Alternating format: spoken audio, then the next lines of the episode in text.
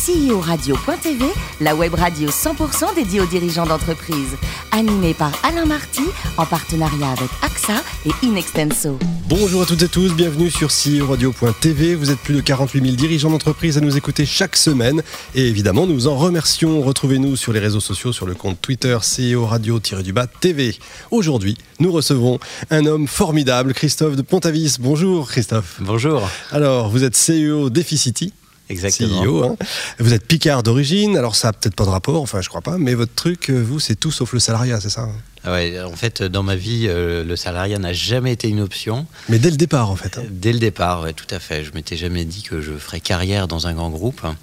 Et euh, pourtant, j'ai commencé en faisant du conseil en stratégie. On va y venir, ouais. Et, euh, et euh, j'ai été fort malheureux, mais ça m'a poussé dans les bras de l'entrepreneuriat. Alors avant ça, vous faites HEC, l'ESSEC. euh, on est à une époque que, que les moins de 20 ans ne peuvent pas connaître. Vous faites donc votre service militaire en VIE hein, chez, chez. Renault. À l'époque, ça s'appelait Mais- CSNE Ouais, d'ailleurs. alors, pff, ça, alors là, ça, ça- ça nous, rem- ça nous ramène à très très loin. hein. Mais vous faites, vous faites ça chez Renault, mais en Slovénie. Exactement. C'est un truc de fou parce que euh, avec la guerre en Serbie, pas très loin, euh, c'est quand même pas très commun. Pourquoi cette idée? Bah, J'avais deux, deux propositions, une au Yémen. Oh là là. euh, où euh, c'était pas terrible non plus. C'était encore pire. ouais, la situation politique était pas très stable. Et là, il y avait l'ex-Yougoslavie. Et en fait, il se trouve qu'en Slovénie, il y a eu 11 jours de guerre. Donc, il y, a il y a eu très peu de guerre. Et euh, en l'occurrence, j'y étais pas. En revanche, j'étais chargé du développement du réseau de Renault en ex-Yougoslavie. Et on avait euh, le projet fou d'ouvrir une succursale euh, à Belgrade. Et à l'époque, en fait, la Serbie euh, était soumise à des embargos successifs. Et donc, on passait notre temps à ouvrir, fermer, ouvrir, fermer. Euh, donc, il y a ça. Et dans mon, mon, mon giron, il y avait aussi l'Albanie, euh, qui Ouais, était un pays ça, que j'aimais beaucoup, parce que j'avais euh, voyagé notamment à pied quand j'étais étudiant. Ah euh, oui. euh, et c'était un peu plus Pas commun que non plus. Quand même. Et, euh, et euh, la particularité de l'Albanie, c'est qu'il y avait à l'époque un parc automobile absolument dingue, assez récent, de grosses berlines, mais qui étaient surtout des berlines qui venaient euh, d'Europe de l'Ouest et qui avaient gardé leur plaque d'immatriculation de Paris, de Munich. euh, donc, euh, et donc il n'y avait pas beaucoup de place pour faire des, des, euh, des euh, concessions avec euh, des pièces de rechange chères, puisque les gens se servaient directement, devant les Directement. moteurs. Mon Dieu. Donc du coup, il n'y a pas eu d'ouverture là-bas. Donc il n'y avait pas d'ouverture, Ouais, mais c'est c'était une très belle expérience euh, qui m'a euh, également euh, renforcé euh, dans la conviction que j'étais plutôt fait euh, pour créer ma propre aventure Ouais, que Vous-même. celle des autres. Et pourtant, à votre tour, bah, vous êtes embauché, vous en parliez il y a un instant, euh, chez Roland Berger, le cabinet de conseil, conseiller en stratégie. C'était pas donc votre truc. Hein. Bah, J'avais fait un stage euh, à l'époque de l'ESSEC euh, chez Roland Berger, et, euh, qui est une très belle boîte. hein, je- je- et qui, Oui, a- qui a Berger, continué- Berger, qui a- a- de se développer Ouais. euh, et euh, qui était très formatrice, mais c'était pas trop mon truc, à tel point qu'à la fin de mon stage, je m'étais dit que j'y retournerais jamais, mais, euh, mais il faut croire que les, Bah, parfois, il n'y a pas le choix. hein. Parfois, il y avait tout à fait le choix, mais j'y suis quand même retourné une bonne année. Mais on apprend des trucs quand même. On a, j'ai- c'était très très formateur. C'est un peu comme un MBA en fait, Ouais, après une école de commerce. hein. donc, on apprend Ce qu'il faut, à être, juste ce qu'il faut. À être bien, mais on, on y travaille beaucoup. Et je me suis dit, je vais monter une boîte parce que je travaillais vraiment trop. Euh, et donc, euh, à l'époque, on était en 98-99. C'est la grande fièvre c'était, Internet, euh, hein. Internet, personne ne savait vraiment ce que c'était. euh, Le HTML, c'était Ouais, un genre de truc euh, très conceptuel. Et du coup, euh, on avait tous dans nos tiroirs euh, quelques business plans, euh, dont un euh, pour moi qui a marché, qui s'appelle Imo Street, hein, qui existe encore, qui était euh, Déjà la, l'immobilier, la- petite hein. annonce immobilière en ligne. Et le truc a bien pris, et donc euh, j'ai démissionné euh, euh, de Roland Berger pour aller euh, créer Imo Street. Et là, euh, levée de fonds. Et là, on a fait des levées de fonds. Alors, c'était complètement dingue parce que C'était la grande parce, époque, hein. parce que on avait euh, quand même 24-25 ans, donc euh, on savait évidemment euh, pas ce qu'était Internet, encore moins ce que c'était que la création d'entreprise. Et on a euh, levé, euh, il me semble, autour de 2 millions. C'était en francs à l'époque, hein, 2 millions de francs euh, au cours d'un dîner avec des banquiers euh, Incroyable. Qui, qui- qui étaient Qui ne là. savaient pas plus que ce que c'était qu'Internet d'ailleurs. Non, mais il devait avoir du flair parce que je pense qu'ils ont fait une bonne affaire. Ouais. Et, euh, et ensuite, on a levé euh, ce qui était en francs et qui avait de la gueule, 120 millions de francs euh, auprès du fonds qui a été monté par Bernard Arnault, qui s'appelle Europat Web, enfin qui s'appelait Europat Oui. Web, qui avait investi dans, dans plein de projets, notamment The Bank, qui était déjà une banque, une néobanque, etc., mais qui, était, qui avait probablement raison un peu trop tôt. Et l'entreprise a été rachetée par Se Loger.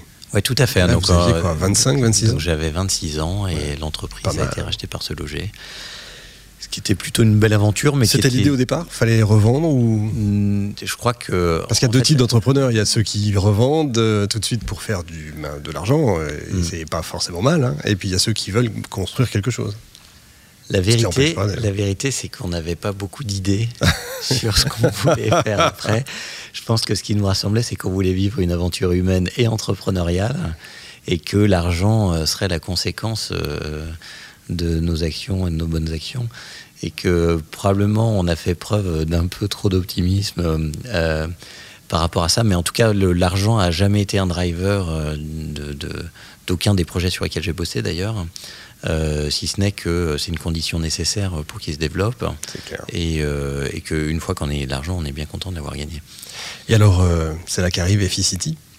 Alors entre temps, en fait, non, y a- on a, entre temps, on a remonté une autre boîte Ah, avec, euh, avec euh, donc euh, une personne dont on avait racheté la société. Euh, Serial chez- entrepreneur, en Chez, fait. Imo Street. Alors Imo Street, c'était une période très courte, hein, parce que finalement, ça a duré Oui, de c'est- 99 à 2002, donc ça a Mhm. duré trois ans pour moi. Mais en trois ans, on a fait euh, des trucs que d'habitude on fait en 20 ans, donc euh, racheter des boîtes, euh, en revendre, embaucher 200 personnes et en licencier 150. Enfin bref, plein de trucs Ouais, on prend 10 ans qui, de qui- qui forment beaucoup. Et, maturité. et ensuite, on allait créer euh, une boîte dans le cadre d'un groupe familial qui est l'Argus Automobile, euh, où on a développé pendant 5 ans Argus Interactive euh, avec euh, une personne que, que- donc j'avais rencontrée chez Imo Street et qui est désormais mon associé et avec qui j'ai créé Efficity en 2007. Ah oui, ça remonte. hein. Et donc ça remonte, oui, et ça, ça remonte. et- et c'est- Alors, c'est quoi Efficity Il faut, faut Alors, nous dire ce que c'est. L'histoire de départ, c'est assez rigolo parce qu'on on bossait à l'Argus, donc on, on faisait des estimations de véhicules d'occasion. Et euh, il y avait une idée qu'on avait chez Imo Street qui était de faire de la cote immobilière. Euh, donc moi j'aime bien les maths. Et donc je me suis mis à modéliser euh, les valeurs des appartements et les valeurs des immeubles autour de chez moi dans le 9e C'est ça, on commence comme ça autour de chez Ouais, soi, ouais, on fait le je quartier, puis après la ville, et puis. euh, voilà, et donc je pense qu'on m'invitait même à des dîners de cons parce que j'étais obsédé par ça. Et donc euh, on a commencé à, à avoir finalement en fait un, un module qui marchait assez bien. On l'a étendu à tout Paris, euh, puis à l'Île-de-France et ensuite à la France entière. Et ça a été le début d'Efficity. Euh, on s'était pas perçu et on n'avait pas réfléchi euh, auparavant que finalement euh, les agences immobilières tous les jours mettaient des prospectus dans les boîtes aux lettres pour, es- pour, pour, pour proposer de faire une estimation immobilière euh, gratuite. Et je crois qu'on n'avait pas complètement compris au début que c'était un truc assez révolutionnaire pour le Mhm. marché, puisque sans mauvais jeu de mots, en fait, l'estimation, c'était le pied dans la porte des agents immobiliers pour, euh, pour identifier des projets de vente. Alors, pour info, on fait euh, aujourd'hui, on fait 80 000 estimations par mois, donc ça veut dire que notre réseau euh, a accès à 80 000 euh, indications de projets de vente Mm. euh, en France, sachant qu'il y a un million de ventes en France tous les ans, donc on a une grosse partie du marché. Et on a identifié que depuis 2014, sur les ventes qui ont été réalisées en France, il y en a 60% qui sont passés par nos estimations. Donc euh, c'est quand même. Pas mal. euh, on n'a pas, Pas fait mal. exprès, mais on Ouais, a mal. euh, une machine de guerre sur l'immobilier. Alors, si on vous demande de résumer, allez, en une phrase, sur ce, qu'est Efficity. Alors. Efficity, en fait, c'est un réseau d'agents immobiliers indépendants. Oui. Et le rôle d'Efficity, c'est d'aider euh, des personnes qui veulent, comme nous, créer des entreprises, à créer et développer leur, leur société dans le domaine de l'immobilier. D'accord. Donc notre cible, c'est euh, des cadres. euh, enfin, en fait notre cible, c'est plus de la dizaine. En fait, c'est euh, des commerciaux trentenaires qui qui veulent changer de job et qui pensent que euh, ils seraient beaucoup mieux payés s'ils étaient tout seuls. Des quarantenaires qui sont au bord du précipice ou en tout cas qui en ont marre d'être, qui sont en général des cadres et qui ont notamment marre de commuter, d'aller au bureau, et qui veulent se- plutôt se reconcentrer Et autour de qui n'osent pas créer leur propre boîte, c'est ça et qui n'ont pas forcément l'idée euh, Ouais, pour créer ça, leur boîte, Mm. qui n'ont pas forcément euh, euh, le manque d'aversion pour le risque que moi je peux avoir et qui se disent Mm. je veux bien créer une entreprise mais de manière accompagnée. Et la troisième cible, c'est les cinquantenaires hein, qui sont plutôt des cas de sup qui nous rejoignent et qui veulent passer les 10-15 dernières années de leur carrière euh, dans, dans un truc moins hostile que la grande entreprise. Ouais, je comprends. On peut parler du chiffre d'affaires aujourd'hui? 2019 Euh, en 2019, on va, on va passer au-dessus des 30 millions d'euros de chiffre d'affaires. Euh, donc c'est, on est très Pas content. mal pour une Euh, boîte assez jeune. hein. Sachant qu'on a fait 20 10 ans. millions en 2018, donc c'est une croissance qui est quand même assez phénoménale. Effectivement. Vous avez des, des projets, j'imagine. Alors on a quelques projets, alors on a déjà des projets euh, qu'on est en train de développer, notamment on diversifie un petit peu notre business en faisant du courtage en crédit immobilier, en, en vendant du neuf et en faisant de la location, sachant qu'auparavant on faisait que de la transaction. Et on est en train de se développer en Europe, donc on est en train d'étudier euh, par quel bout on prend la problématique européenne, sachant que notre conviction c'est que le modèle euh, peut se développer dans la plupart euh, des pays européens, probablement hors euh, Grande-Bretagne, qui a Oui, un, qui est très spécial, immobilière, qui, est- qui est un, ouais. un pays, on le voit tous les jours, fort spécial. Donc, donc, Dans tous les domaines. Donc, voilà, donc on a une vision de l'Europe, un peu de l'Atlantique à l'Oural, hors, hors euh, Grande-Bretagne. Bon, ça, c'est des projets à venir dans les années qui viennent. hein. Ouais, tout à fait. ouais, Ouais, je comprends. fait. Les taux euh, de crédit baissent, c'est une bonne nouvelle? Pour l'immobilier, c'est une, bonne nouvelle. Euh, c'est rageant parce que je crois que ça fait 5-6 ans que quand on me pose la question, je dis que euh, on voit pas comment euh, les taux peuvent continuer de baisser, mais ils baissent. Bon. Et donc c'est un bon moment, enfin pour tous ceux qui nous écoutent, À la fois pour acheter et pour vendre. de s'endetter. Mais surtout de s'endetter en fait, Bien sûr. d'acheter. Mmh. Alors après on peut vendre, mais, mais surtout euh, de refinancer ses biens immobiliers, de s'endetter. Évidemment. L'argent n'est pas cher. Alors, petit, on va passer à la personne que vous êtes. Petit, vous rêviez d'être euh, vétérinaire. Alors, Ouais, vous adorez euh, les animaux, évidemment. Tous les animaux, euh, vous en avez plein. Écoutez, alors j'aime particulièrement les chevaux et il se trouve que chez moi j'ai un chien, mais Oui, parce qu'un euh, cheval à Paris, c'est pas et, euh, pas parce que- facile, parce qu'un cheval à Paris dans le jardin. J'ai une maison à Paris. Ah ouais, je, pourrais- je pourrais le mettre, mais c'est mais il serait assez malheureux. Mm. Euh, mais euh, j'aime surtout la nature, les grands espaces, hein, et c'est ce qui me poussait, je pense, quand j'étais petit. euh, C'est le côté picard, hein. ouais, c'est mon côté picard. Ouais. Je peux le faire avec l'accent aussi. hein, c'est mon côté picard. bah oui. Et je pourrais donc donc donc ouais ouais c'était tout à fait mon rêve. Euh, et puis à l'adolescence, je ne sais pour quelle raison, euh, je me suis éloigné de ce projet. Ça vous a pas mal réussi, en tout cas. Vous êtes un grand amateur de haut marbuset. Et vous cuisinez merveilleusement, en tout cas, c'est ce que je crois savoir, le chevreuil de 7 heures. Là, je veux la recette. Ah, Là, bien, au micro. C'est long. Je ne sais pas si je peux donner des recettes Rapidement. mais, euh, À moins que ce soit un truc de famille. Non, non, non. Alors, euh, Bon, quel vin vous mettez dedans pour que. Pour... bah, il faut mettre du vin. Alors, je il suis pas sûr que ce soit une question de vin. Alors déjà, en fait, j'ai un accès à la matière première assez, euh, assez direct, puisque en même temps, toutes mes activités, je suis exploitant forestier. Et D'accord, vous avez le euh, temps. Et hein. donc, euh, dans la forêt, euh, il y a des animaux sauvages. Euh, et ça, se- ça se cuisine un peu comme un agneau de, de 7 heures, mais c'est une viande qui est un peu moins goûtue. Donc, il faut, faut, faut rajouter faut- des faut choses. pas avoir peur d'en faire trop, Ouais. en fait, euh, sur l'assaisonnement. euh.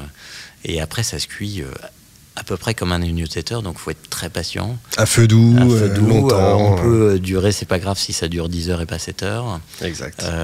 Et donc, et, et c'est très très bon.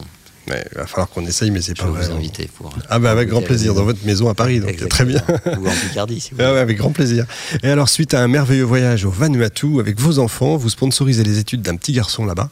Euh, vous, nous, en dites un peu plus parce tout que à ça, fait. C'est sympa Alors, ça. euh, Il se trouve que j'ai une amie qui est médecin qui, qui passe euh, au moins deux mois par an au Vanuatu pour Ouais. s'occuper de dispensaires. Et, et on a fait un voyage cet été au Vanuatu, qui est une contrée un petit peu comme, comme Lévi-Strauss, probablement. Exactement. on a, on a ouais, visité, donc c'est c'est très très étonnant. hein. Les gens vivent avec des étuis péniens, donc euh, quasiment Ah oui, dans c'est la forêt, vraiment donc c'est- ouais, euh, splendide. au départ.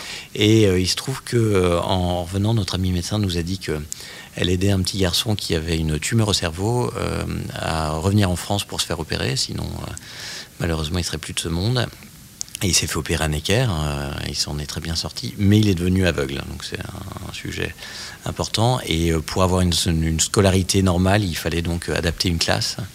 Et donc on a créé une, association donc pour Allison, pour ce petit garçon qui est au Vanuatu, pour lui euh, payer euh, ses études et pour qu'il puisse euh, suivre une, une scolarité normale. Donc il a passé quelques mois en France au moment où il s'est fait opérer. Et, euh, et on a pu l'accueillir. Et C'était vraiment un, un très très bel échange. Et il continue, il a 7 ans maintenant, et il continue euh, du coup euh, ses études au Vanuatu. Et C'est est une super belle histoire. Tout à fait. Eh ben, merci beaucoup Christophe. De ce numéro de CEO Radio.tv. Retrouvez tous nos podcasts sur le site CEO Radio.tv évidemment et sur iTunes. Suivez nos actualités sur nos comptes Twitter et LinkedIn. On se retrouve bien sûr mardi prochain à 14h précise pour accueillir un nouvel invité. CEO Radio.tv vous a été présenté par Richard Fremder.